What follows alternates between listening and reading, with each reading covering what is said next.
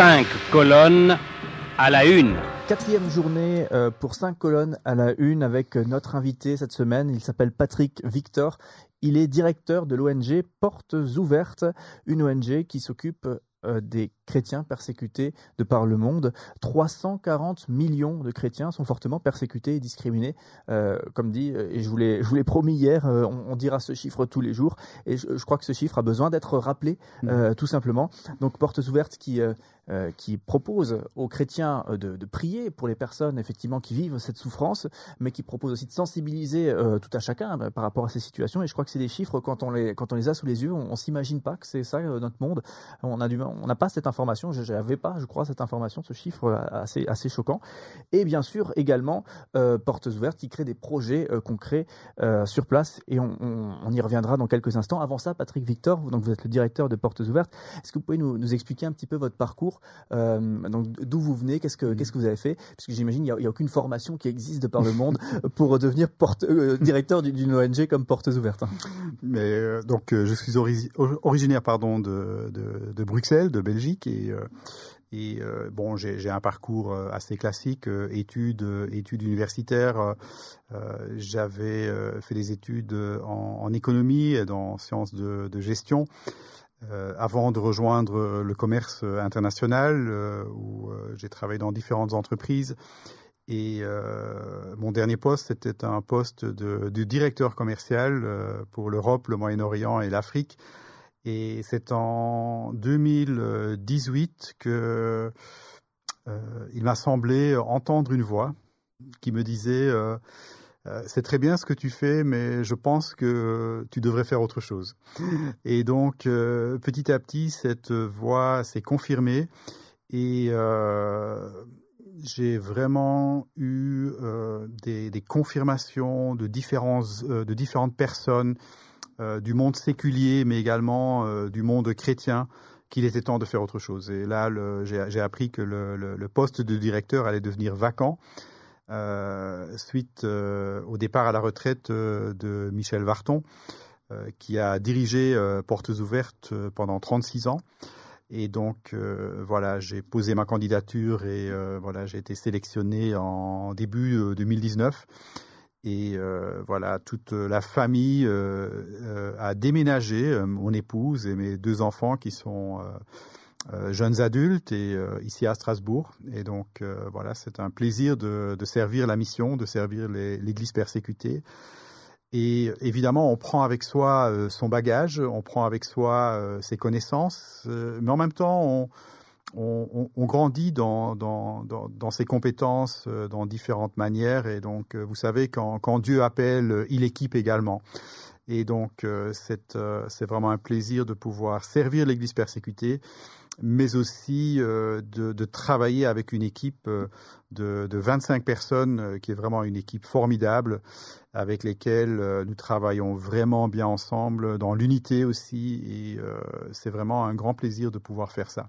Mhm. Alors justement, et, puisque j'ai fait ce qu'on ce fait aujourd'hui, hein, ce qui est la mode, je vous ai googlisé, donc euh, euh, rentrez votre nom, prénom sur, sur Google et regardez ce qui sortait. Et donc, euh, bien sûr, on retrouve différents articles hein, vous concernant, et notamment, donc j'ai rapidement trouvé le fait que vous êtes issu d'une famille multiculturelle. Donc, euh, donc, donc vous êtes belge, hein, comme vous le disiez, mais d'un père indien et, et d'origine musulmane, et une, une mère allemande et adventiste en termes de confession. Oui.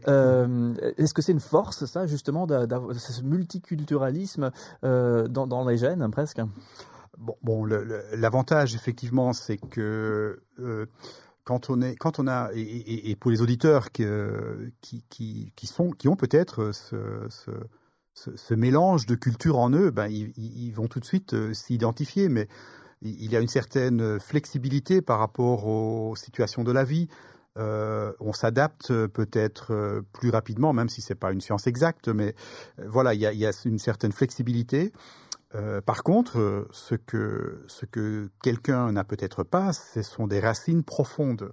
Hein. si vous êtes si, vous êtes breton et que vous habitez en Bretagne et que toute votre famille est bretonne, eh bien vous avez des racines solides. Et quelqu'un qui est un international comme je suis, ben, les racines elles sont un peu partout. Et donc euh, ça c'est un peut-être un petit désavantage, mais voilà, euh, Dieu fait bien les choses et donc nous avons chacun notre personnalité, nous avons chacun notre parcours et voilà, euh, on, Dieu nous place là où nous, où nous pouvons être le plus effectifs. Alors justement, pour en, revenir à Portes mm. Ouvertes hein, que, que, vous dirigez, il y a la possibilité de, je pense qu'en ce moment d'ailleurs c'est pas possible avec la crise sanitaire, mais il y a tout de même une dynamique de voyage. Il est possible, sauf erreur, d'aller à la rencontre euh, de, l'Église persécutée. En tout cas, j'imagine euh, des, choses que, que, vous organisez. Comment est-ce que ça se passe? Oui, donc euh, chaque année nous organisons un week-end pour les candidats voyageurs. Et durant ce week-end, nous expliquons ce que cela veut dire de voyager dans un des pays où l'Église est persécutée. Et les candidats voyageurs se rendent vite compte qu'un voyage touristique, ce n'est pas un voyage avec portes ouvertes.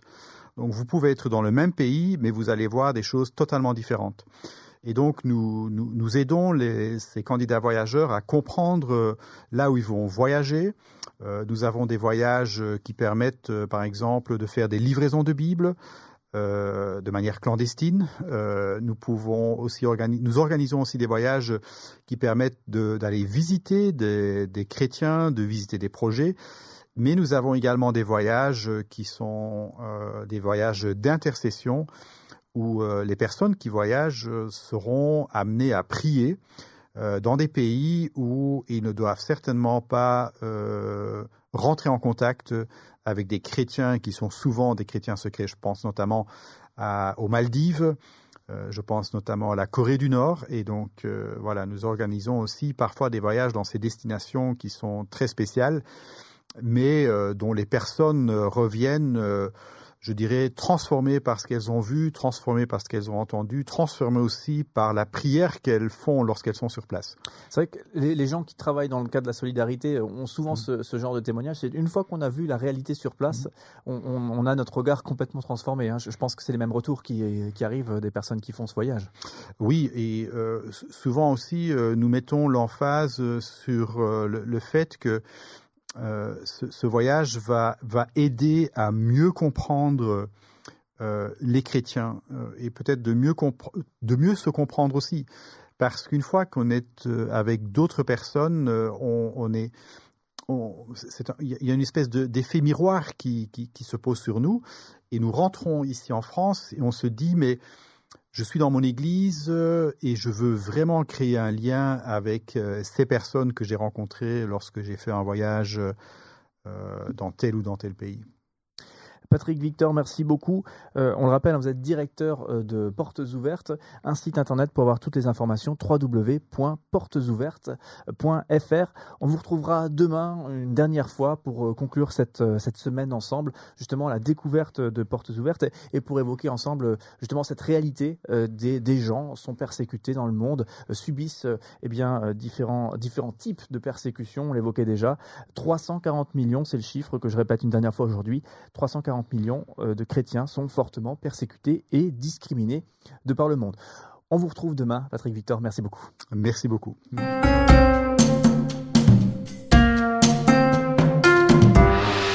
Cinq colonnes à la une.